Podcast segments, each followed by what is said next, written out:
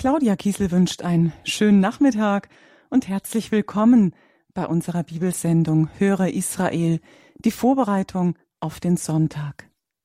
Jeden Freitagnachmittag schauen wir bei Radio Horeb und Radio Maria schon mal auf die liturgischen Texte der Sonntagsmesse.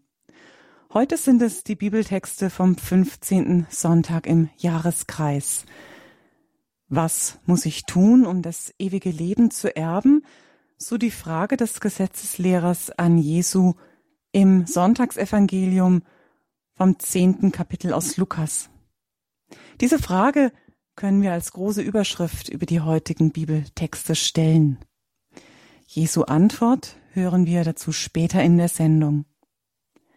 Pater Jürgen Württemberger aus dem Kloster Waghäusel ist für uns in dieser Sendung telefonisch verbunden. Mit ihm betrachten und vertiefen wir zusammen das Wort Gottes und nachher können Sie in der Sendung anrufen und mit Pater Jürgen über das Gehörte sprechen. Herzlich willkommen Ihnen, Pater Jürgen, heute wieder bei Radio Horeb in der Sendung Höre Israel. Ja, grüß Gott, Frau Kiesel.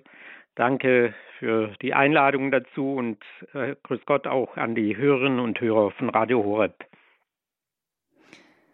Niemand anderer als Gott selbst begegnet uns jetzt in seinem Wort, das wir miteinander lesen und hören. Wir wollen um Offenheit für diese Begegnung beten. Diese Stunde kann für einige, für viele und möchte für alle ein Neubeginn sein. Beten wir zusammen. Pater Jürgen. Ja, Herr, so bitten wir dich jetzt um deinen Heiligen Geist, dass wir ganz offen werden für dein Wort. Du bist das menschgewordene Wort Gottes. Du hast Fleisch angenommen, wie wir auch täglich beten im Engel des Herrn, der Fleisch geworden ist, der Gestalt angenommen hat und in seinem Wort zu uns spricht und die Botschaft von Gott uns bringt. Jesus, wir danken dir dafür und bitten dich jetzt, schenke uns deinen Heiligen Geist, segne uns, dass wir wie ein Gefäß sind, das dich in deinem Wort ganz aufnehmen kann und das immer tiefer versteht, was uns dieses Wort bedeutet. Und so segne uns auf die Fürsprache Mariens, der Mutter des Wortes, wie wir es in Kibeo auch verehren, durch die Macht des Vaters und die Liebe des Sohnes und die Kraft des Heiligen Geistes. Amen. Amen. Dann lesen wir zuerst miteinander die erste Lesung aus der Sonntagsmesse aus dem Buch Deuteronomium im 30. Kapitel, die Verse 9 bis 14. Sie finden übrigens die Bibeltexte, wenn Sie jetzt keine Bibel parat haben, aber Zugang zum Internet haben, auch auf unserer Homepage. Gleich, wenn Sie unsere Homepage öffnen, stehen da einige Sendungen des Tages. Unter anderem sehen Sie da auch ein, ein kleinen Ausschnitt aus der Bibel. Und wenn Sie da drauf klicken, dann landen Sie auch bei den Bibeltexten und können so diese Bibeltexte mitlesen. Lesung aus dem Buch Deuteronomium. Mose sprach zum Volk, Der Herr wird dir Gutes tun. Denn du hörst auf die Stimme des Herrn deines Gottes und bewahrst seine Gebote und Satzungen, die in dieser Urkunde der Weisung einzeln aufgezeichnet sind, und kehrst zum Herrn, deinem Gott, mit ganzem Herzen und mit ganzer Seele zurück. Denn dieses Gebot, auf das ich dich heute verpflichte, geht nicht über deine Kraft und ist nicht fern von dir. Es ist nicht im Himmel, so dass du sagen müsstest, Wer steigt für uns in den Himmel hinauf, holt es herunter und verkündet es uns, damit wir es halten können. Es ist auch nicht jenseits des Meeres, so dass du sagen müsstest, wer fährt für uns über das Meer, holt es herüber und verkündet es uns, damit wir es halten können? Nein, das Wort ist ganz nah bei dir, es ist in deinem Mund und in deinem Herzen. Du kannst es halten.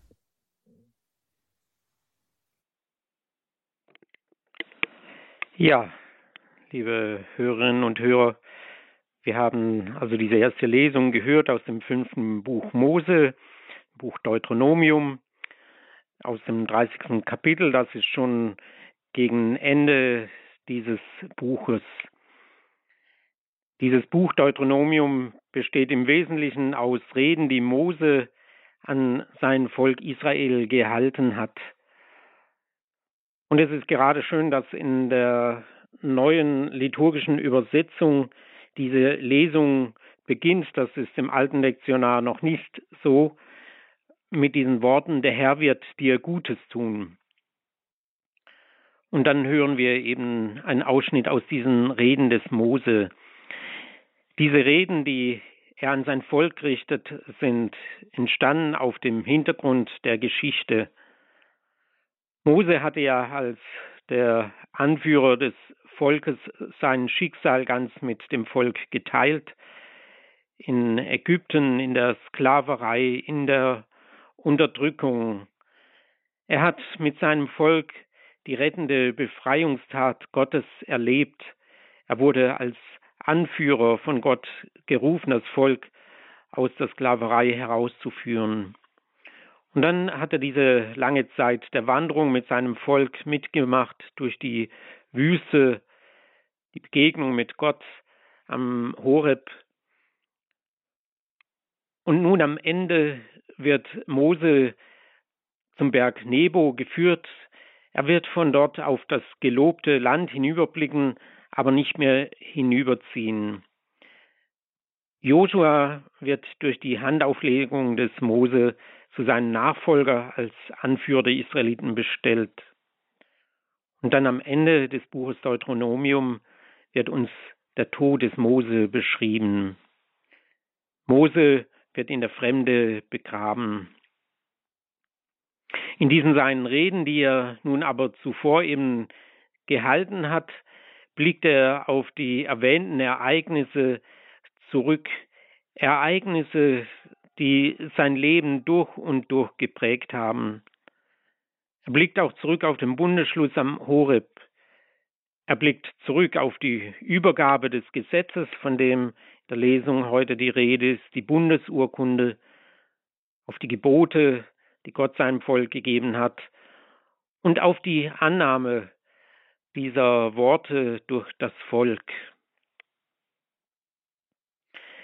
Der einzige Grund dieses Bundesschlusses, den Gott mit seinem Volk geschlossen hat, ist einfach die Liebe zu seinem auserwählten Volk. Und hinter dieser Auserwählung geht Gott nicht mehr zurück.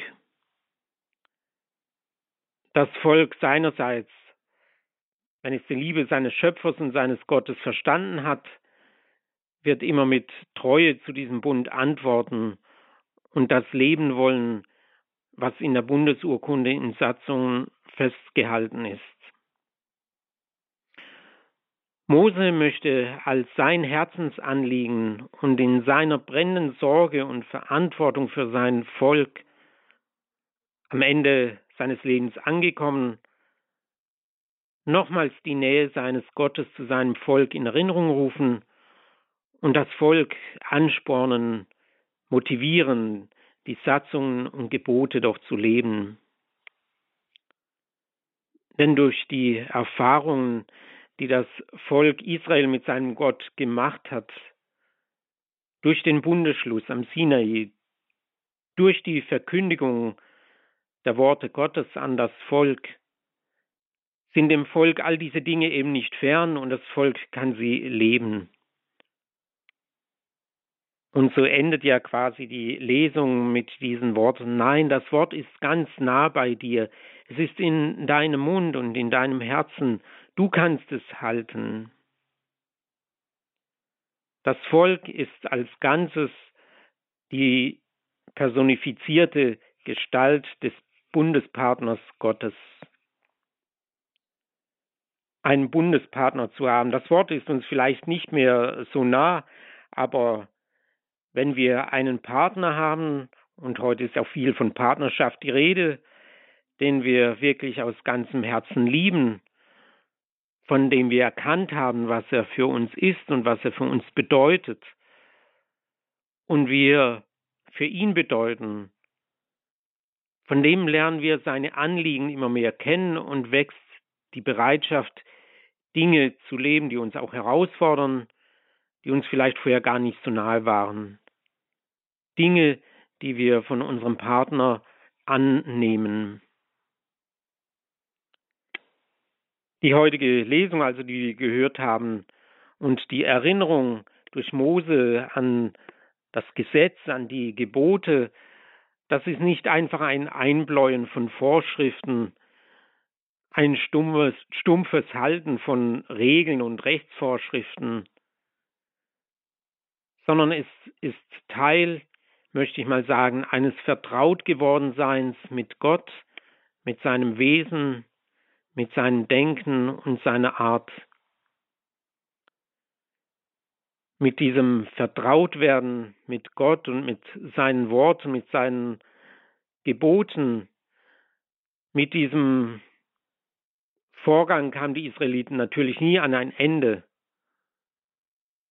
Und auch wir werden das Vertrautwerden mit Gott als dauernde Lebensaufgabe als Christ brauchen und ja auch leben wollen. Auch für uns gilt, wenn wir von Gott etwas verstanden haben, nicht so sehr intellektuell oder vom Verstand her, sondern wirklich als seine Partner, werden wir immer mehr sein Wesen auch erspüren. Und dann werden wir auch Verlangen danach haben, mit ihm an der Seite in seinem Sinne zu leben. Dann ist uns das Wort, sein Wort ganz nahe. Und wir glauben dann, was heute am Anfang der Lesung steht, der Herr wird dir damit Gutes tun. Es kann gar nicht anders sein, dass Gott, der uns Satzung gibt, der uns Gebote gibt, dass er uns eben nicht damit gängeln will, sondern dass er uns Gutes tun will und dass wir diese Gebote und Satzungen so verstehen dürfen, dass sie uns wirklich Hilfe zum Leben sein sollen und dass sie uns Frieden im Herzen bringen sollen.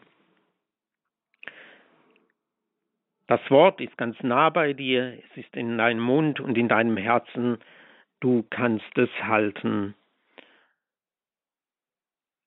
Soweit einmal die Betrachtungen zu dieser ersten Lesung, die wir gehört haben.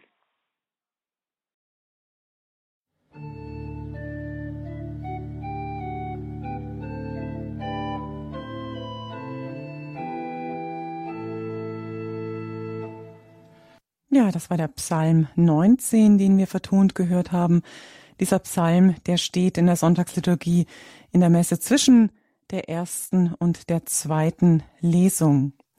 Freut mich, dass Sie heute Nachmittag mit dabei sind in unserer Sendung Höre Israel, der Sie gerade folgen. Höre Israel, unsere Vorbereitung auf den Sonntag, der Sonntag, der 15. Sonntag im Jahreskreis. Claudia Kiesel ist mein Name und eingeladen haben wir heute Pater Jürgen Württemberger aus dem Kloster Waghäusel. Er vertieft mit uns die Bibeltexte. Wir haben bereits vor diesem Psalm die erste Lesung miteinander gelesen und die Auslegung von Pater Jürgen gehört. Aus dem Buch Deuteronomium war die erste Lesung. Und jetzt kommen wir gleich zum Sonntagsevangelium. Das dürfen Sie gerne mitlesen im Lukasevangelium im zehnten Kapitel die Verse 25 bis 37. In jener Zeit stand ein Gesetzeslehrer auf, um Jesus auf die Probe zu stellen und fragte ihn, Meister, was muss ich tun, um das ewige Leben zu erben? Jesus sagte zu ihm, Was steht im Gesetz geschrieben? Was liest du? Er antwortete, Du sollst den Herrn, deinen Gott, lieben mit deinem ganzen Herzen und deiner ganzen Seele, mit deiner ganzen Kraft und deinem ganzen Denken und deine Nächsten wie dich selbst. Jesus sagte zu ihm, Du hast richtig geantwortet. Handle danach und du wirst leben. Der Gesetzeslehrer wollte sich rechtfertigen und sagte zu Jesus, Und wer ist mein Nächster? Darauf antwortete ihm Jesus, Ein Mann ging von Jerusalem nach Jericho hinab und wurde von Räubern überfallen. Sie plünderten ihn aus und schlugen ihn nieder. Dann gingen sie weg und ließen ihn halbtot liegen. Zufällig kam ein Priester denselben Weg herab. Er sah ihn und ging vorüber. Ebenso kam auch ein Levit zu der Stelle. Er sah ihn und ging vorüber. Ein Samariter aber, der auf der Reise war, kam zu ihm. Er sah ihn und hatte Mitleid, ging zu ihm hin, goss Öl und Wein auf seine Wunden und verband sie. Dann hob er ihn auf sein eigenes Reittier, brachte ihn zu einer Herberge und sorgte für ihn. Und am nächsten Tag holte er zwei Denare hervor, gab sie dem Wirt und sagte, Sorge für ihn, und wenn du mehr für ihn brauchst, werde ich es dir bezahlen, wenn ich wiederkomme. Wer von diesen dreien meinst du, ist dem der Nächste geworden, der von den Räubern überfallen wurde? Der Gesetzeslehrer antwortete, der barmherzig an ihm gehandelt hat. Da sagte Jesus zu ihm, dann geh und handle du genauso.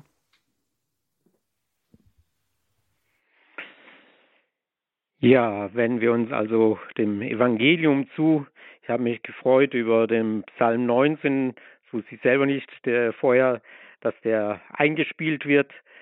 Dort ist eben von dieser vollkommenen Weisung des Herrn die Rede und von der Süßigkeit, süßer als Honig, als Honig aus Waben. Vielleicht würden wir das nicht immer sagen von dem Wort Gottes. Und manchmal muss man vielleicht auch mehr nachdenken, um diese Kostbarkeit, diese Süßigkeit zu erkennen. Aber gerade heute das Evangelium ist uns wirklich sehr nahe und ich glaube, es freut einem immer, wenn man dieses Evangelium auch vom barmherzigen Samariter hört, obwohl es auch sehr fundamental ist und sehr herausfordernd.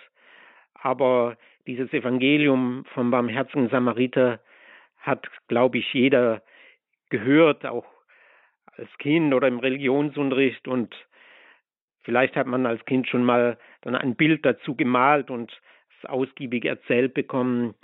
Es ist einfach eine der Kerngeschichten, die Jesus uns erzählt hat und ich brauche obwohl wir jetzt auch wirklich darüber nachdenken wollen. Ich brauche aber nicht Philosophie und Theologie studiert zu haben, um dieses Wort Gottes zu begreifen, dass es mir sagen will. Es wird ja sehr konkret. Also wir wollen vorweg nochmal festhalten, dass die Bibel, das Wort Gottes, immer auch Offenbarung Gottes ist. Das heißt, wenn ich die Heilige Schrift lese, wird mir etwas offenbart von Gott, kann ich mit meinem Verständnis näher an Gott herankommen, wer Gott ist und wie er ist.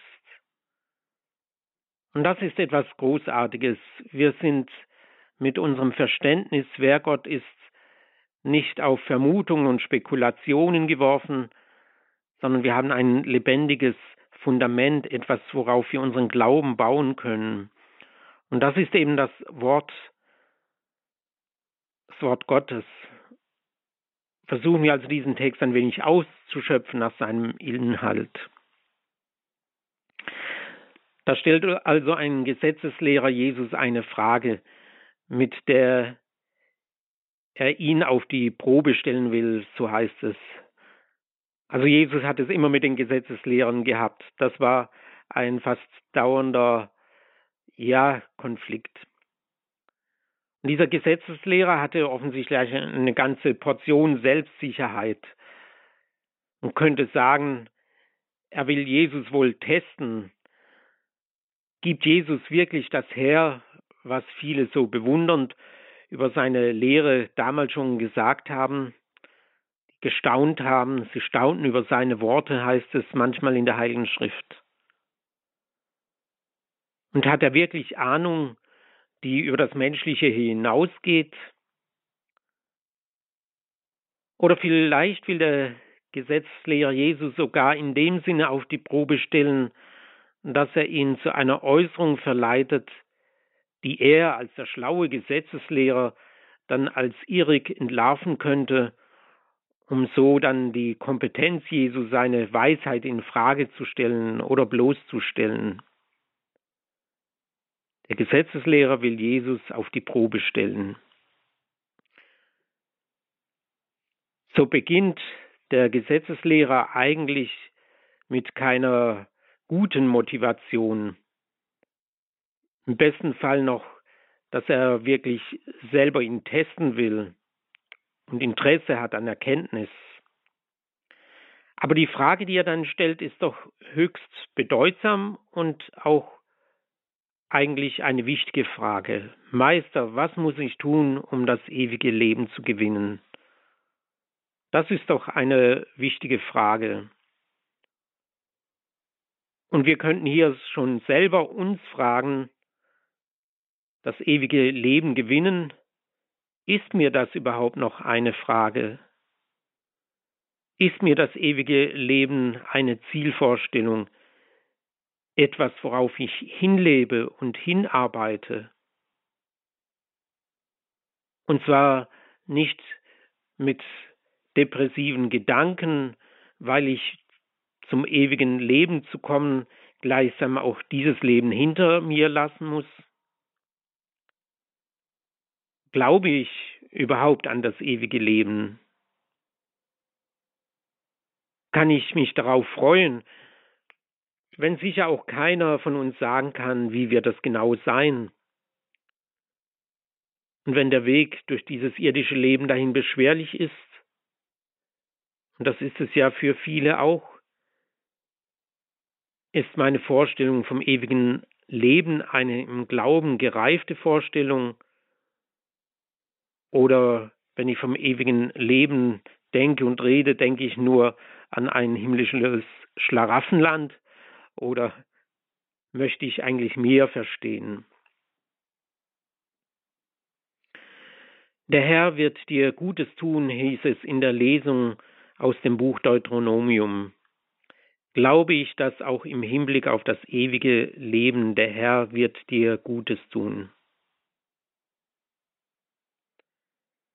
Die Frage also des Gesetzeslehrers, auch wenn er Jesus in irgendeiner Art und Weise auf die Probe stellen will, Meister, was muss ich tun, um das ewige Leben zu erben?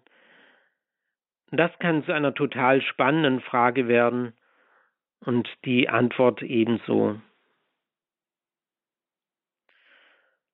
Zunächst möchte ich die Frage des Gesetzeslehrers mit einer ja, kritischen Anmerkung zur Übersetzung hinterlegen.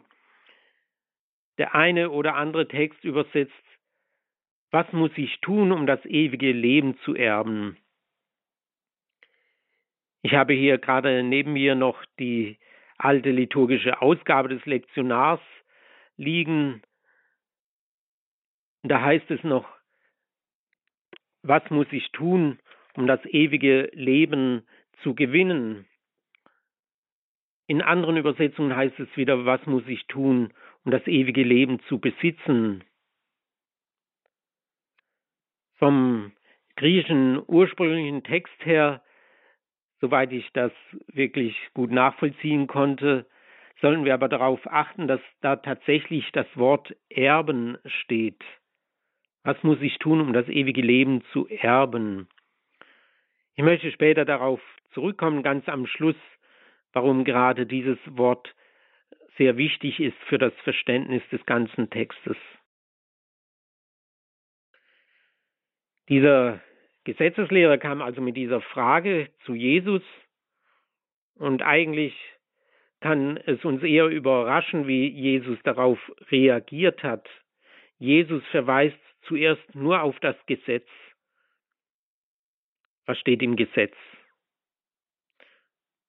könnte sich ja denken, hätte Jesus da jetzt nicht zu einem wirklich großen verbalen Schlag ausholen können, hätte er nicht jetzt einen großen Entwurf über das Verständnis des ewigen Lebens hinlegen können, hätte er hier nicht vielleicht alle Kriterien auflisten können, wie wir das ewige Leben erlangen, erben können.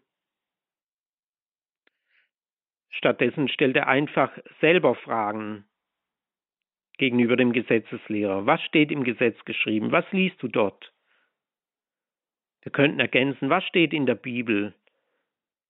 Was sagt uns das Wort Gottes? Mit diesen Fragen verweist Jesus den Gesetzeslehrer auf die Quellen, die ihm als Gesetzeslehrer ja selber zur Verfügung standen. Jesus formuliert also nicht irgendeine neue Theorie, die dieser Gesetzeslehrer gar nicht hätte wissen können. Jesus verwies ihn, um diese Frage, diese bedeutende Frage zu beantworten, auf die Quellen des Judentums. Vielleicht hatte das den Gesetzeslehrer schon leicht irritiert, dass er gar keine Antwort bekommt. Und vielleicht hat es ihn auch unangenehm berührt, ihn, der Jesus auf die Proben stellen wollte, der ihn prüfen wollte, wird plötzlich selber zum Prüfling und muss die Frage beantworten, was steht im Gesetz? Da merkt man plötzlich, wie Jesus den Gesetzeslehrer wegen seiner Motivation, ihn auf die Probe zu stellen, zwar nicht bloßstellt, das tut Jesus nicht. Er sagt nicht, wie kannst du mich auf die Probe stellen wollen? Er hat ihn ja sicher durchschaut in seiner Motivation. Das müsstest du doch selber beantworten können. Nein, so redet Jesus nicht mit dem Gesetzeslehrer. Jesus ist ganz souverän. Er geht mit dem ganz souverän um, der ihn prüfen wollte. Und Jesus bleibt dabei in der Liebe. Er nimmt die Frage des Gesetzeslehrers ernst und führt ihn Schritt für Schritt zur Antwort. Das werden wir gleich noch hören. Der Gesetzeslehrer gibt also zunächst auf die Frage Jesu hin dann eine richtige Antwort. Gott aus ganzem Herzen zu lieben und den Nächsten wie sich selbst. Der Gesetzeslehrer, könnten wir auch sagen, der darf mit dieser Antwort jetzt zeigen, dass er sich in der Schrift auskennt, dass er wirklich etwas weiß. Und Jesus erweist sich hier, möchte ich einmal sagen, auch wie ein guter Pädagoge. Auf eine Frage des Schülers was muss ich tun, um das ewige Leben zu gewinnen? Gibt nicht Jesus gleich selber die Antwort, sondern er lässt den Schüler zunächst das sagen, was er wissen könnte. Jesus lockt es quasi aus ihm heraus. Er sagt ihm, du weißt auch etwas. Er schließt sozusagen den Verstand und das Herz des Schülers auf, damit dieser weiter mit ihm mitdenkt und dann bereit ist, auch das aufzunehmen, was der Lehrer, der Meister dann sagt. Ausgelöst durch die weitere Frage des Gesetzeslehrers, und wer ist mein Nächster? Erzählt Jesus dann diese Beispielgeschichte vom barmherzigen Samariter. Und der wollen wir jetzt zunächst folgen, um dann wieder zum Gesetzeslehrer zurückzukehren.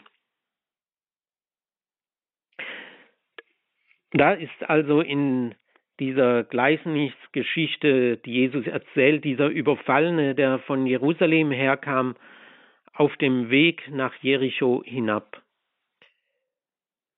Jesus legt diese Erzählung in eine sehr unwirtliche Gegend hinein von Jerusalem, das hoch oben im Gebirge liegt, ging es tatsächlich durch ein Tal tief hinab nach Jericho. Der eine oder andere weiß es, Jericho ist einer der tiefgelegensten Orte auf der Welt überhaupt. Zwischen Jerusalem und Jericho liegen ungefähr 900 Höhenmeter Unterschied. Und da gab es wohl einen Weg, der begangen werden konnte, aber das war wiederum keine belebte Straße. Da war keine Stadt. Der Überfallene kam von Jerusalem her, war womöglich dort im Tempel gewesen, hat vielleicht Besorgung gemacht und war bepackt. Auf jeden Fall für Räuber in dieser unwirtlichen Gegend eine gefundene Beute, ein Überfall auf ihn, eine Kleinigkeit. Da waren keine Zeugen, da war keine Polizei in der Nähe, ein einzelner Mann unterwegs. Da schlagen sie sprichwörtlich zu, rauben den Mann aus und lassen ihn halbtot liegen. Welche Tragik. Die Hoffnung für den Überfallenen, dass ihn jemand in kurzer Zeit hier in der Einöde findet, die ging ziemlich gegen Null. Nun flechtet Jesus in diese Geschichte auch eine gesellschaftskritische, religionskritische Beobachtung mit ein. Jesus lässt zwei Vertreter der religiösen Führungsschicht auftreten, die nacheinander des Weges kommen, den Überfallenen sehen, das wird ausdrücklich erwähnt, aber dann an ihm vorbeigehen, obwohl er blutend, verschlagen, ausgeraubt daliegt und allein keine Chance zum Überleben hat. Ein Priester und ein Levit gehen an ihm vorbei. Was mochte in den Köpfen dieser beiden Männer vorgegangen sein? Was haben der Priester und der Levit wohl gedacht? Sollen sich andere um den Verletzten kümmern? Ich habe jetzt Wichtiges zu tun, ich habe noch einen weiten Weg vor mir, ich kann mich jetzt nicht aufhalten lassen. Ich kann mich jetzt doch nicht an dem Verletzten unrein machen. Was die Sache noch erschütternder macht, die beiden kamen von Jerusalem her. Es ist anzunehmen, dass sie dort auch ihre religiösen Pflichten erfüllten, im Tempel waren zum Gebet. Und jetzt lassen sie diesen Überfallenen halbtot liegen. Dieser Vorwurf ist ja übrigens auch ein Vorwurf, der oft an die Christen gemacht wird. Da gehen sie am Sonntag fromm beten in die Kirche und hinterher leben sie etwas ganz anderes. Also eine kritische Anmerkung wirklich.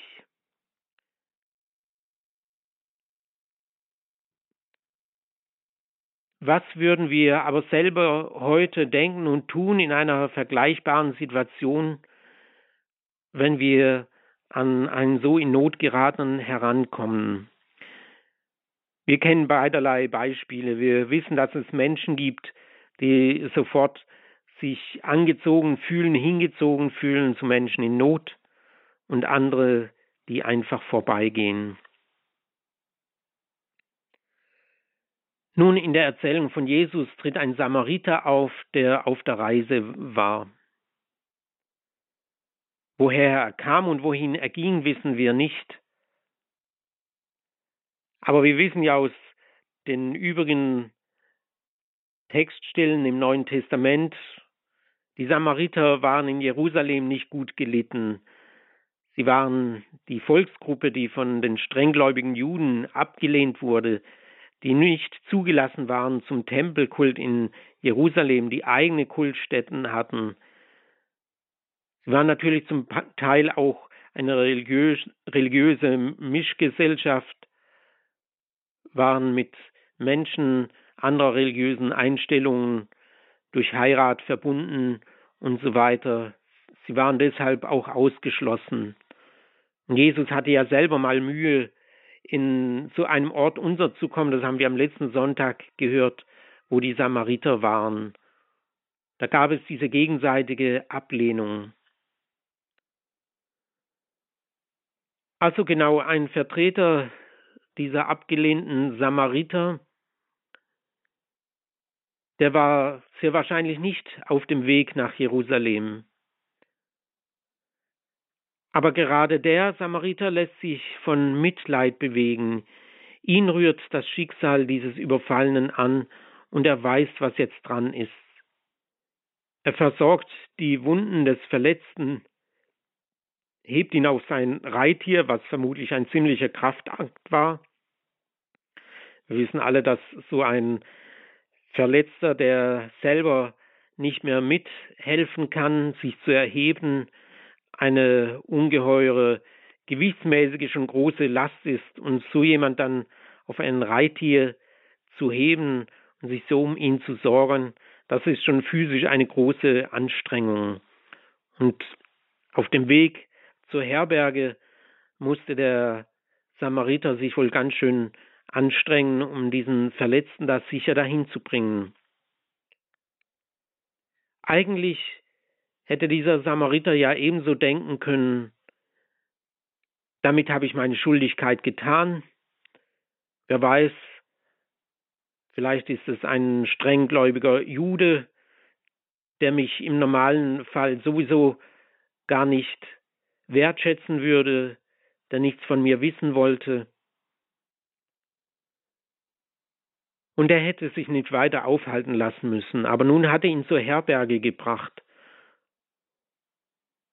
Und genau der Samariter ist es, der eben nicht nun blockiert ist von solchen Vorbehalten gegenüber den Juden, sondern er lebt genau das Gegenteil. Er übernachtet mit dem Überfallenen dort in der Herberge. Am nächsten Tag gibt er dem Wirt noch zwei Denare. Das waren immerhin ungefähr zwei Tagesgehälter eines Tagelöhners. Mit dem Auftrag an den Wirt, für diesen Überfallenen zu sorgen, ihn zu pflegen. Und dann verspricht der Samariter noch zu allem hin, dass er wiederkommen wird, um gegebenenfalls für weitere Kosten für den Überfallenen aufzukommen. Der Samariter zieht also erst weiter, als er sicher ist, alles getan zu haben, was für den Überfallenen nötig ist. Welche Herzenshaltung spricht doch aus diesem Verhalten des Samariters? Welche Umsicht und Fürsorge, welche Hingabe. Als Samariter hätte er diesen Überfallen, der von Jerusalem kam, also wie gesagt ein gläubiger Jude, auch ganz anders behandeln können, am Ende vielleicht sogar liegen lassen können oder nur das Nötigste für ihn tun können. Das Gegenteil aber war der Fall.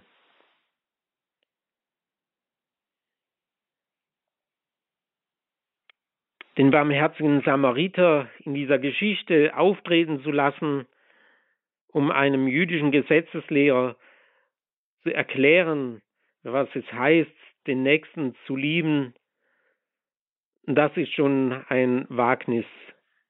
Wird der Gesetzeslehrer da noch hinhören? Wird er nicht so gleich polternd gegen dieses Beispiel angehen und so weiter? Es ist schön zu sehen, dass der Gesetzeslehrer hier aber eben nicht davongesprungen ist, nicht sozusagen in Widerrede zu Jesus gegangen ist und sich gegen diese Belehrung gewehrt hat,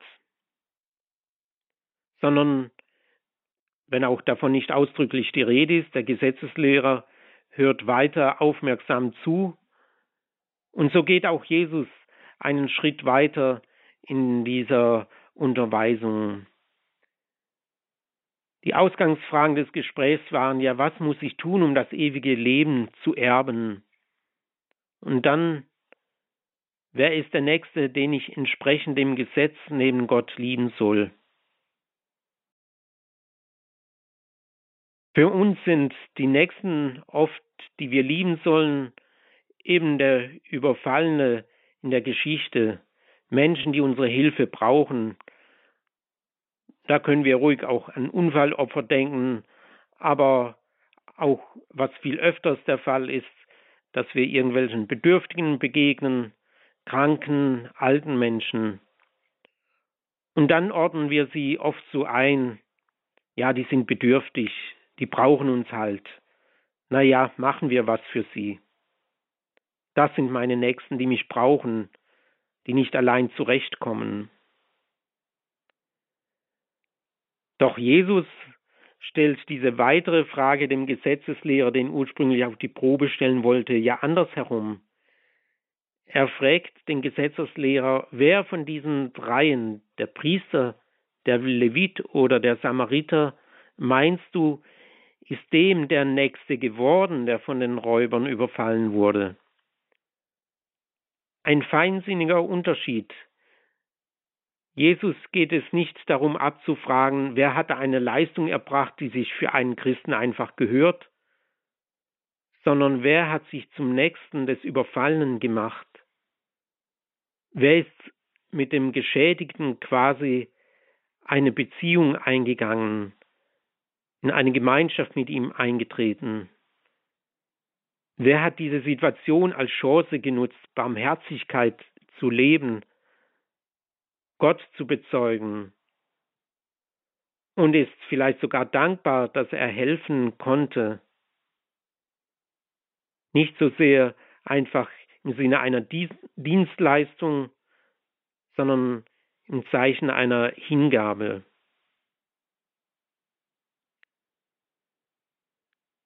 Jesus beschreibt mit dieser Beispielerzählung eine Form von Barmherzigkeit, die über das rein menschliche hinausgeht.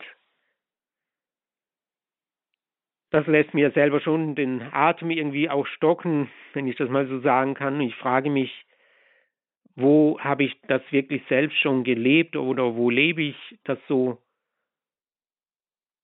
Wo hätte ich schon viele Chancen vielleicht dazu gehabt und habe es nicht gelebt, nicht gesehen, mich Menschen so zuzuwenden? Wo hat sich mir gleichsam Gott im anderen angeboten, dass ich ihm zum Nächsten werden könnte, wo ich ihm Gutes erweisen könnte, wo habe ich vielleicht die Chance nicht ergriffen? Nun ist schon klar, ich kann als Einzelner mich nicht der ganzen Welt und jedem Einzelnen zuwenden, als nächster mich jedem gegenüber erweisen. Das wollte Jesus mit dieser Erzählung sicher nicht sagen. Das Zusammentreffen des Überfallenen mit dem barmherzigen Samariter in der von Jesus erdachten Erzählung war ja sozusagen auch ein zufälliges, kein geplantes. Der barmherzige Samariter ist ja nicht durch die Lande gezogen, um auf Menschen zu stoßen, die ihn eventuell brauchen könnten, denen er seinen Dienst erweisen könnte, sondern da war in dem Samariter einfach eine Haltung, eine Gesinnung, eine Überzeugung, die sprungbereit war, dann zu reagieren, wenn er gebraucht wurde und wozu er gebraucht wurde. Letztlich, in welcher Situation Gott durch ihn wirken wollte. Die Haltung, die Offenheit, die Herzenshaltung war im Samariter eingeübt, die Hilfe, die Konkretheit des Lebens. Das war dann und konnte sehr spontan erfolgen. Und wenn ich begriffen hat, dass wir als Menschen schon den barmherzigen Samariterdienst in Jesus längst selber erfahren durften, in seiner Art und Weise, wie Jesus sich uns schon zugewandt hat, wird sich auch schwer tun, im Sinne Jesu die Barmherzigkeit so zu leben. Nun haben wir, ich möchte sagen, fast täglich Gelegenheit dazu. In diesem Samariterdienst geht es ja nicht nur um Opfer von Gewalt und Unglücksfällen. Ein Samariterdienst können wir immer auch ausüben gegenüber den Menschen, die es in irgendeiner Form schwer haben in ihrem Leben, denen wir vielleicht einfach zuhören, die wir geduldig anhören und aushalten, annehmen denen wir manchmal vielleicht tatsächlich auch eine praktische Hilfe geben. Menschen, die wir seelisch auffangen, wenn sie ganz unten sind, die wir aufrichten durch ein aufmunterndes Wort, den wir Trost spenden. Und oft erleben wir, indem wir dies dann tun, dass es uns selbst aufrichtet und zufrieden macht, ohne dabei, dass wir stolz werden. Davor wollen wir uns natürlich hüten. Es geht also letztlich darum, dass wir uns führen lassen von Jesus durch den Tag und vielleicht ausdrücklich am Morgen immer wieder auch darum bitten, dort und zu jenen, dort und zu jenen Menschen hingeführt zu werden, denen wir uns im Sinne dieses Evangeliums als Nächsten erweisen können. Und was erreichen wir damit? Das Evangelium begann mit der Frage des Gesetzeslehrers. Meister, was muss ich tun, um das ewige Leben zu erben? So wie es eben im griechischen Text heißt. Eine Sache zu erben ist etwas, das ich mir nicht verdient habe. Ein Erbe, dafür haben meine Eltern ein Leben lang vielleicht gearbeitet, auf vieles verzichtet, damit sie ein Vermögen zusammenbringen, damit sie ein Haus bauen können und manches von dem geht nun über auf mich, aber ich bin nicht der Verursacher davon. Das ist reines Geschenk, wenn es auf mich übergeht, das Erbe. Ich kann es ablehnen oder annehmen. Annehmen und etwas Großes daraus machen, verantwortungsvoll damit umgehen, um dem zu entsprechen, der es mir hinterlässt. In Bezug auf das ewige Leben kann ich mich nur darauf vorbereiten, mich zu öffnen, es anzunehmen und darin den Sinn meines Daseins zu sehen, nicht mein Verdienst. Ich denke, sich so auf das ewige Leben vorzubereiten, dass es mir geschenkt wird, dass ich gar nicht verdienen kann und nicht verdienen muss, das tue ich eben, indem ich mich öffne, nicht achtlos am nächsten vorbeigehe, sondern bereit bin, mein Herz aufzutun für Gott, für sein Wort und für die Art und Weise, wie er mich führt.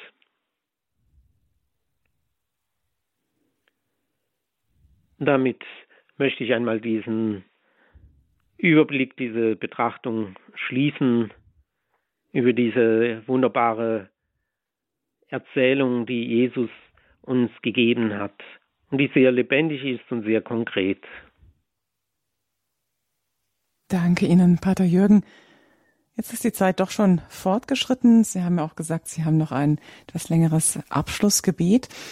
So darf ich Sie jetzt, liebe Hörerinnen und Hörer, einladen, mit uns am Ende noch gemeinsam zu beten und diese Texte einfach nochmal nach weiterwirken zu lassen.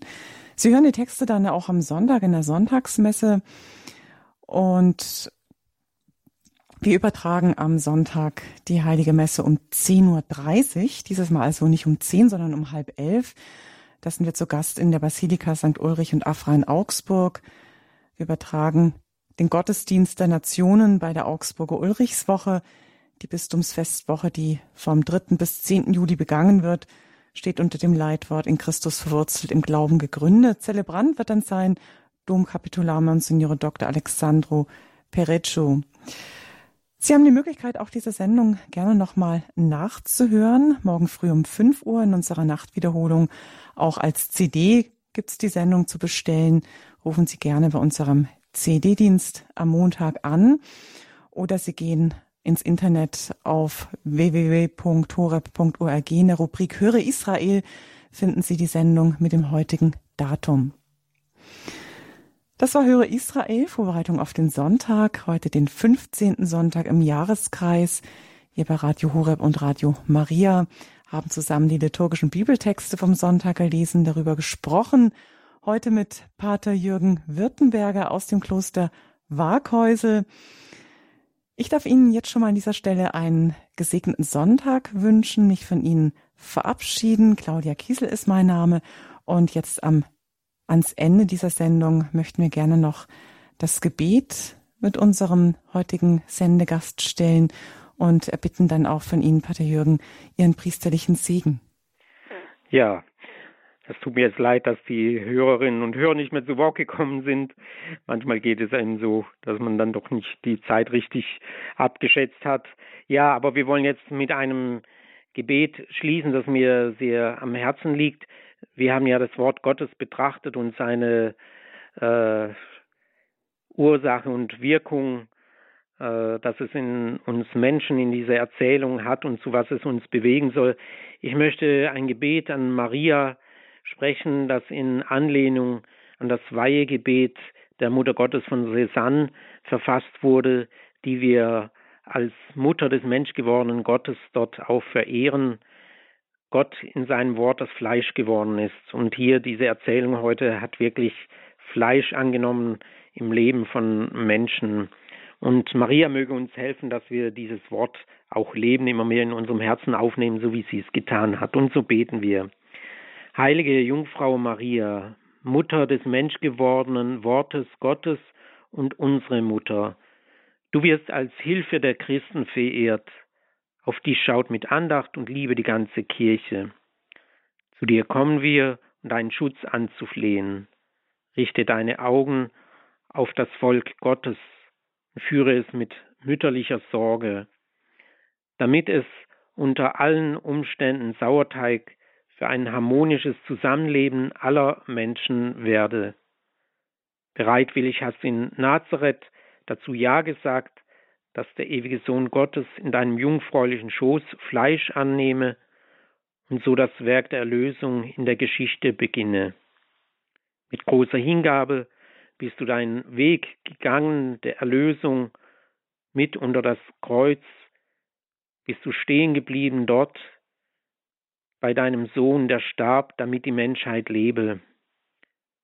Von da an bist du auf neue Weise zur Mutter all jener geworden, die im Glauben deinen Sohn aufnehmen und bereit sind, ihm zu folgen, auch im Tragen ihres eigenen Kreuzes.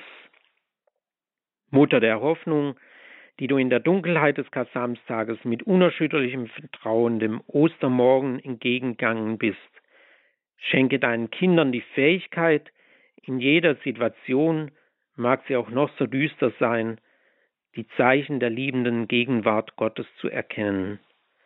Unsere liebe Frau unterstütze uns alle, dass wir in den täglichen Mühen weiter glauben, hoffen und lieben, damit wir uns nie fürchten, der Welt von Jesus und Jesus von der Welt zu erzählen. Hilf uns stets glaubwürdige Zeugen deiner Liebe zu sein, indem wir mit dem Felsen Petrus vereint bleiben den die Kirche gebaut ist. Unsere Hilfe ist im Namen des Herrn, der Himmel und Erde erschaffen hat. Auf die Fürsprache der Mutter des menschgewordenen Gottes, alle Engel und Heiligen segne und bewahre euch der gütige Gott, der Vater, der Sohn und der Heilige Geist. Amen.